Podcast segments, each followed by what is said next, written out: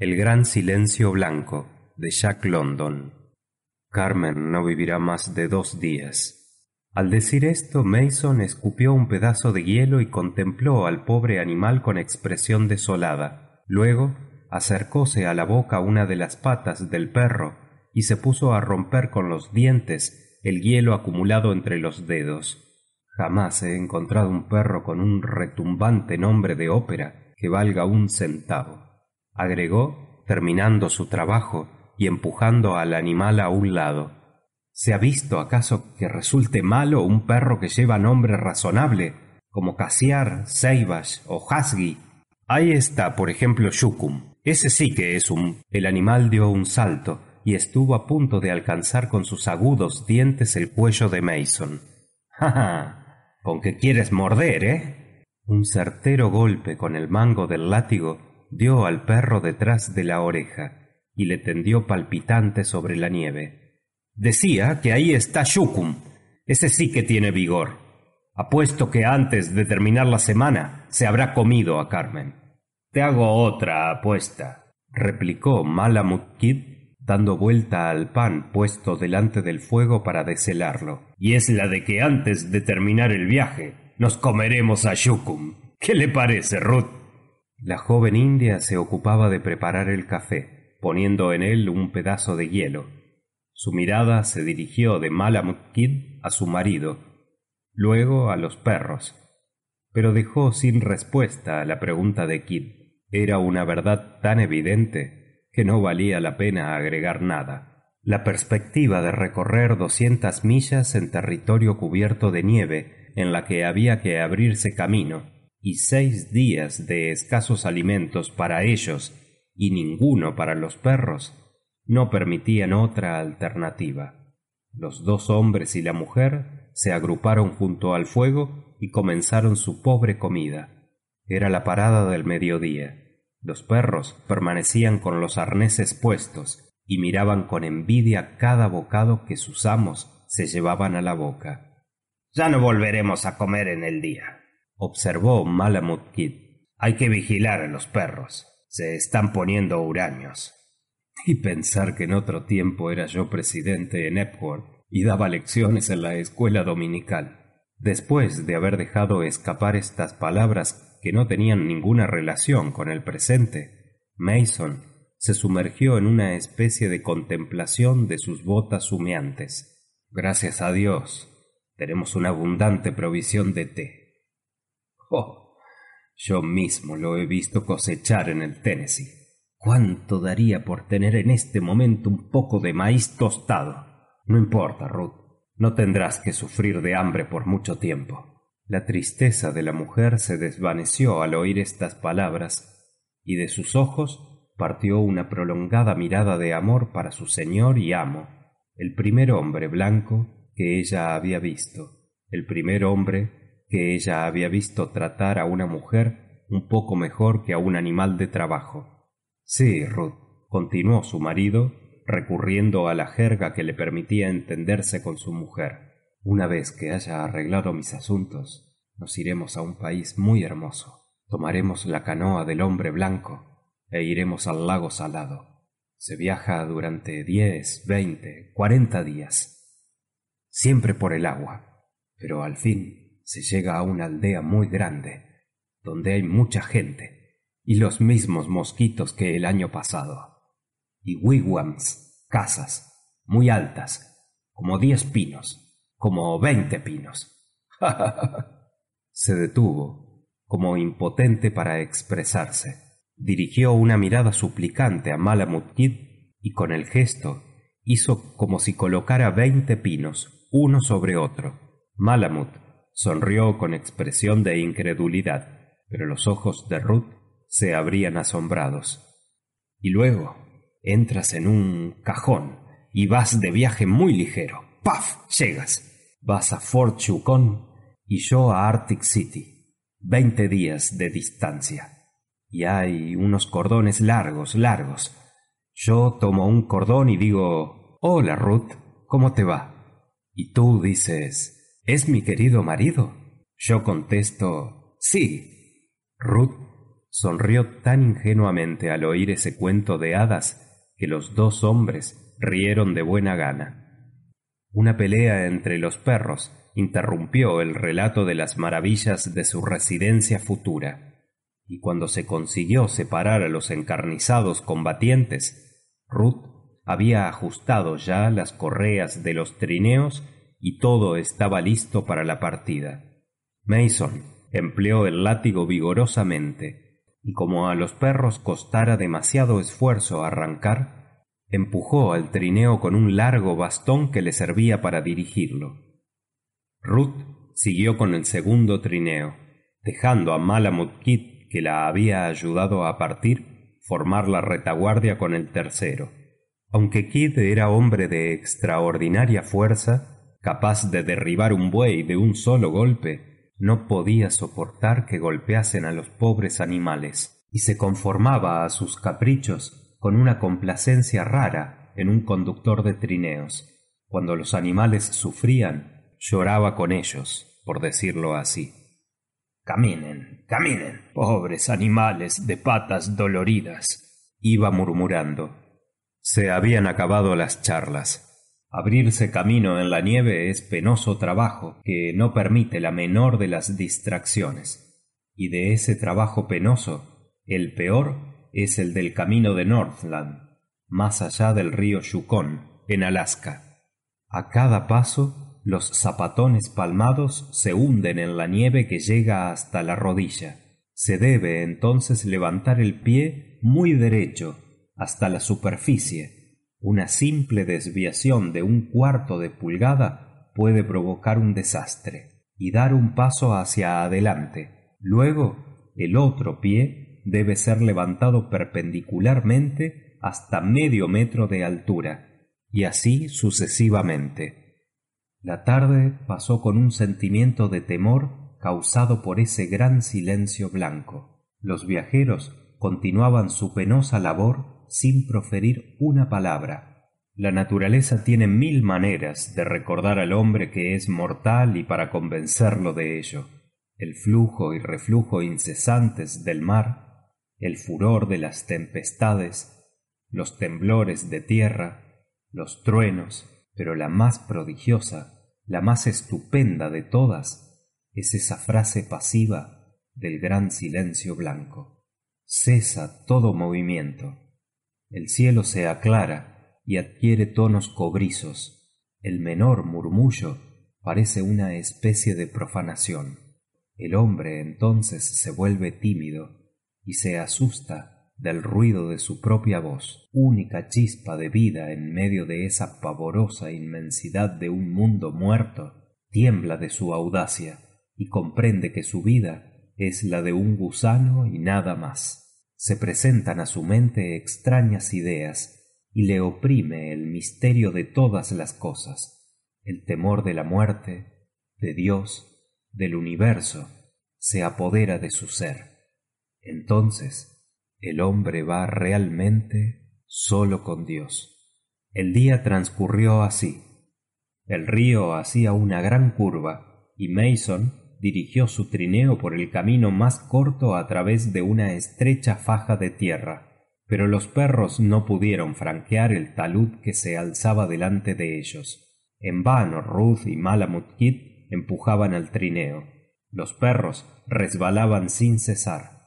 Entonces vino el esfuerzo en común.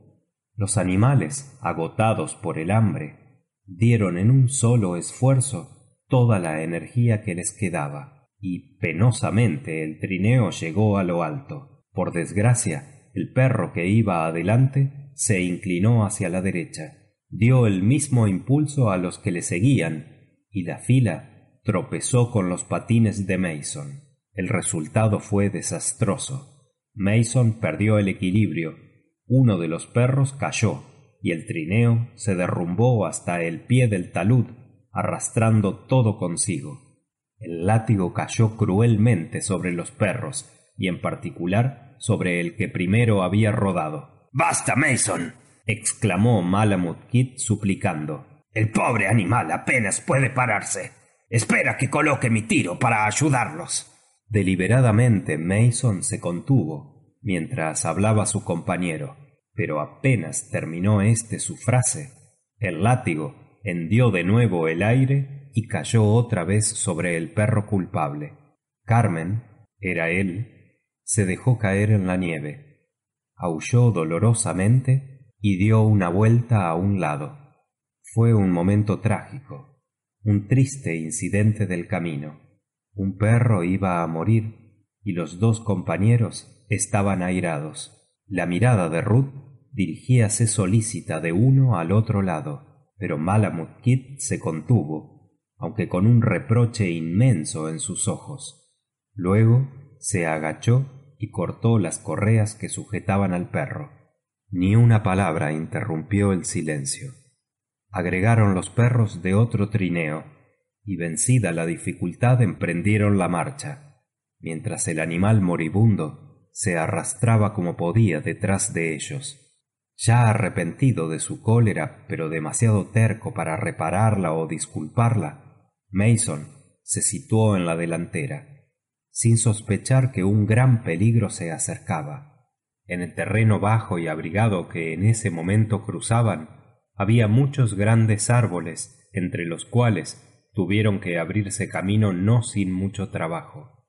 Un pino inmenso se elevaba a cincuenta pies del camino. Estaba allí desde hacía muchas generaciones y durante largos años el destino lo había conservado para un fin determinado. Acaso había decretado la suerte de mason este se agachó para ajustar la correa de una de sus botas. Los trineos se detuvieron un instante y los perros se acostaron en la nieve. El silencio era impresionante. Ni un soplo pasaba a través del bosque rígido por las nevadas. Algo como un suspiro recorrió el espacio lo sintieron más bien que oírlo. Era como el precursor de un movimiento en medio de esa inmovilidad de ese vacío. Entonces el gran árbol doblado por el peso de los años y de la nieve desempeñó su papel en el drama de la vida. Al oír el crujido siniestro y significativo mason quiso levantarse. Era demasiado tarde y recibió casi de pie el golpe formidable que cayó sobre sus hombros. Cuántas veces malamut kid se había visto frente de un peligro semejante de una muerte súbita temblaban aún los ramajes de los pinos rozados por el árbol caído cuando jack kidd estaba de pie ordenando procediendo la joven india no se desmayó ni se entregó a lamentaciones inútiles como hubieran hecho en semejante caso sus hermanas blancas. Por orden de malamut se echó con todo el peso de su cuerpo sobre el extremo de una palanca improvisada a fin de disminuir la presión aplastadora del árbol caído mientras malamut cortaba la madera a hachazos. Por fin kit pudo acostar sobre la nieve esa masa que se retorcía de dolor y que momentos antes era un hombre. Pero había algo más emocionante que el dolor del compañero y era la muda angustia del rostro de la joven y su mirada interrogante en la que se mezclaban el temor y la esperanza. Apenas cambiaron pocas palabras. Con una temperatura de veinticinco grados bajo cero un hombre no puede permanecer mucho rato tendido sobre la nieve sin morir las correas que aseguraban la carga en el trineo fueron cortadas prontamente y el herido envuelto en pieles fue colocado sobre una cama de ramas junto a un fuego hecho con la madera del mismo árbol que había caído sobre el infeliz. Colocaron detrás de él un pedazo de gruesa tela especie de pantalla primitiva que recibía las irradiaciones de calor y las transmitía al herido los hombres que han visto a menudo la muerte de cerca saben cuándo les llega su hora. Mason estaba horriblemente herido. Tenía rotos el brazo derecho y la pierna del mismo lado. La parte inferior de su cuerpo parecía paralizada sin contar serias lesiones internas más que probables. Solo de rato en rato un gemido indicaba que vivía todavía. Nada había que hacer ni nada que esperar. La noche se acercaba poco a poco. Ruth permanecía allí presa de la desesperación estoica de su raza. En la cara bronceada de malamut kid se reflejaba una intensa preocupación. En realidad mason sufría menos que ellos.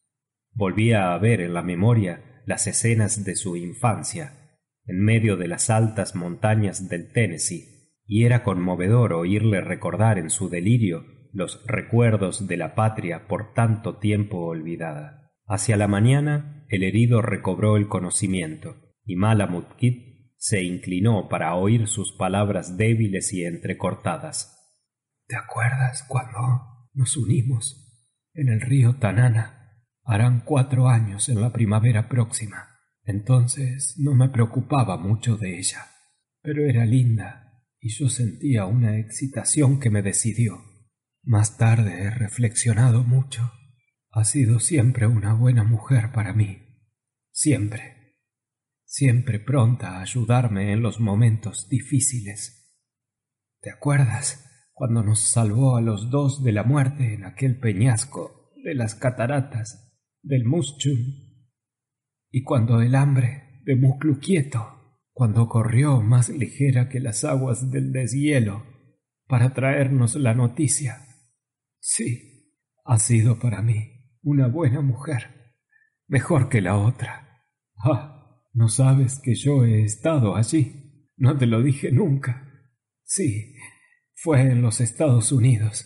Nos habíamos criado juntos. Me fui para darle una ocasión de divorcio. Ella lo obtuvo, pero eso no tiene nada que ver con Ruth. Querría arreglar de una vez mis asuntos para irme el año próximo a vivir con ella, al sur del Yukon. Pero es demasiado tarde. No la devuelvas a los suyos, Kid. Sería muy doloroso para una mujer volver allí. Durante seis años ha vivido de carne de cerdo, legumbres, harinas y frutas secas. No podría volver a su pescado salado. Cuídala, Kid. Siempre has tenido miedo de las mujeres y jamás me has dicho por qué has venido a estas tierras. Sé bueno con ella. Envíala a los Estados Unidos cuando puedas, pero arregla las cosas de manera que ella pueda volver a donde están los suyos si siente la nostalgia de su tierra natal. Y el niño llegará pronto, Kid. Espero que será un varón. Es la carne de mi carne, Kid. No permitas que se quede aquí. Si es mujer será imposible. Vende mis pieles tengo por lo menos por un valor de cinco mil dólares y otro tanto en la compañía. Arregla mis intereses al mismo tiempo que los tuyos. Creo que se obtendrá algo de ese terreno que he elegido. Procura que mi hijo reciba una buena educación y, sobre todo, no lo dejes venir aquí. Esta tierra no es para los hombres de raza blanca. Me muero, Kid. Todavía tres o cuatro días y todo acabará para mí. Es preciso continuar el viaje. Debes continuarlo. Piensa que se trata de la salvación de mi mujer, de mi hijo. Ni tú ni ella debéis permanecer aquí mientras yo muero. No, no. Como moribundo, te suplico y te ordeno que prosigas el viaje. Concédeme tres días, dijo Kid con tono de súplica. Tu estado mejorará. Quizás puede ocurrir algo. No, nada más que tres días. Hay que seguir viaje. Dos días. Se trata de mi mujer y de mi hijo, Kid. No deberías hablar así. Un día solamente. No, no. Te lo suplico, no. Un solo día. No gastaremos de nuestras provisiones nada más que lo indispensable para no enfermarnos de hambre. Tal vez consiga matar un ciervo. No. Bien, sí, un día. Pero ni un minuto más. Y luego, Kid, no me dejes solo frente a la muerte. Mátame de un tiro. No tienes más que mover el gatillo. ¿Me comprendes, no es cierto? Piensa la carne de mi carne, y pensar que no podré verlo. mándame a Ruth. Quiero decirle adiós y pedirle que no se quede aquí hasta mi muerte. Es preciso que piense en el hijo. No querrá tal vez irse contigo si yo no se lo ordeno. Adiós, querido amigo. Y después cava una fosa encima de la de aquel perrito, cerca del camino, en el sitio en que descubrí polvo de oro en mi pie. ¿Sabes, Kid? Este se inclinó un poco más para oír las últimas palabras del moribundo. Me duele, ¿sabes? Aquello de Carmen. Dejando a Ruth llorar silenciosamente al lado de aquel que amaba, envolvióse Kid en su grueso manto de pieles. Se puso los patines echóse la carabina bajo el brazo y se internó en el bosque. Los padecimientos de esas comarcas del norte le eran familiares, pero jamás se le había presentado un problema tan arduo y doloroso. Vacilaba, desde hacía cinco años, siempre juntos en los ríos, en los caminos del desierto, entre las nieves, en medio de los campamentos y de las minas, habían afrontado la muerte de mil modos y se habían ligado con una amistad indisoluble. Tan unidos estaban siempre que a menudo adivinaban Kid en Ruth algo como un sentimiento de celos. Y ahora le era preciso romper tantos lazos con sus propias manos. En vano recorrió en busca del ciervo que tanta falta les hacía. Toda la caza parecía haber abandonado la comarca. Al caer la noche, Kid, agotado por la fatiga, regresó al campamento con las manos vacías. Un tumulto, producido por los ladridos de los perros y los gritos de Ruth, le hizo apresurar el paso. Se precipitó y vio a la joven con un hacha en la mano en medio de la jauría sublevada. Los perros habían infringido la regla implacable de sus amos y acababan de arrojarse sobre las provisiones. Kid, empuñando la carabina, comenzó a golpear con la culata al azar en el montón. La lucha cruel del fuerte contra el débil se reprodujo con la ruda ferocidad de los tiempos primitivos. La carabina y el hacha se levantaban y caían con una monotonía regular, dando en el blanco a veces y otras en vago. Saltaban los ágiles cuerpos de los perros con ojos enfurecidos y fauces llenas de espuma. Por fin los perros, vencidos, se arrastraron hasta junto al fuego, lamiéndose las heridas y lanzando a las alturas aullidos de dolor. Toda la provisión de salmón seco había desaparecido, devorada por ellos, y apenas quedaban a los viajeros cinco libras de harina por todo alimento durante el recorrido de doscientas millas que les faltaba hacer. Ruth volvió al lado de su marido mientras Malamut Kid despedazaba el cuerpo caliente de uno de los perros, cuyo cráneo había partido de un hachazo. Puso cuidadosamente a un lado las diferentes partes, menos el cuero y las entrañas, que arrojó a sus adversarios de un momento antes. La mañana trajo nuevas dificultades. Los perros, hambrientos, intentaban atacarse mutuamente, y Carmen, que aún alentaba un mísero soplo de vida, fue devorada por sus compañeros. En vano el látigo los castigaba con furor. Se retorcían bajo los golpes y aullaban de dolor, pero continuaban su obra, y no se dispersaron mientras quedó algo del pobre animal. Pronto todo desapareció, hasta el cuero, los huesos, el pelo. Aprovechando la vecindad de los pinos, Malamutkit se entregó activamente al trabajo, y Ruth le vio hacer un armazón semejante al de los cazadores que quieren proteger el producto de su caza contra los ataques de los lobos y los perros. Encorvó uno hacia otro y casi hasta el suelo los troncos flexibles de dos pinos jóvenes y los fijó en el suelo con lazos de cuero de ciervo. Luego consiguió dominar a los perros y atarlos a dos trineos en los cuales colocó todo el equipo, excepto las pieles que envolvían a Mason. ajustó éstas sólidamente alrededor del cuerpo de su pobre amigo y ató los extremos de la cuerda á los dos pinos doblados un solo tajo de su cuchillo de caza habría bastado para devolver á los pinos á su posición natural y enviar al cuerpo muy alto en el espacio. Ruth no opuso ninguna resistencia á los deseos de su marido que le había expresado su última voluntad. Desde hacía mucho tiempo había aprendido a obedecer en silencio. Acaso desde su infancia no se había inclinado siempre ante los amos de la creación todas las mujeres hacían lo mismo y le parecía imposible que una mujer resistiera. Kidd la dejó exhalar su dolor cuando besó a su marido.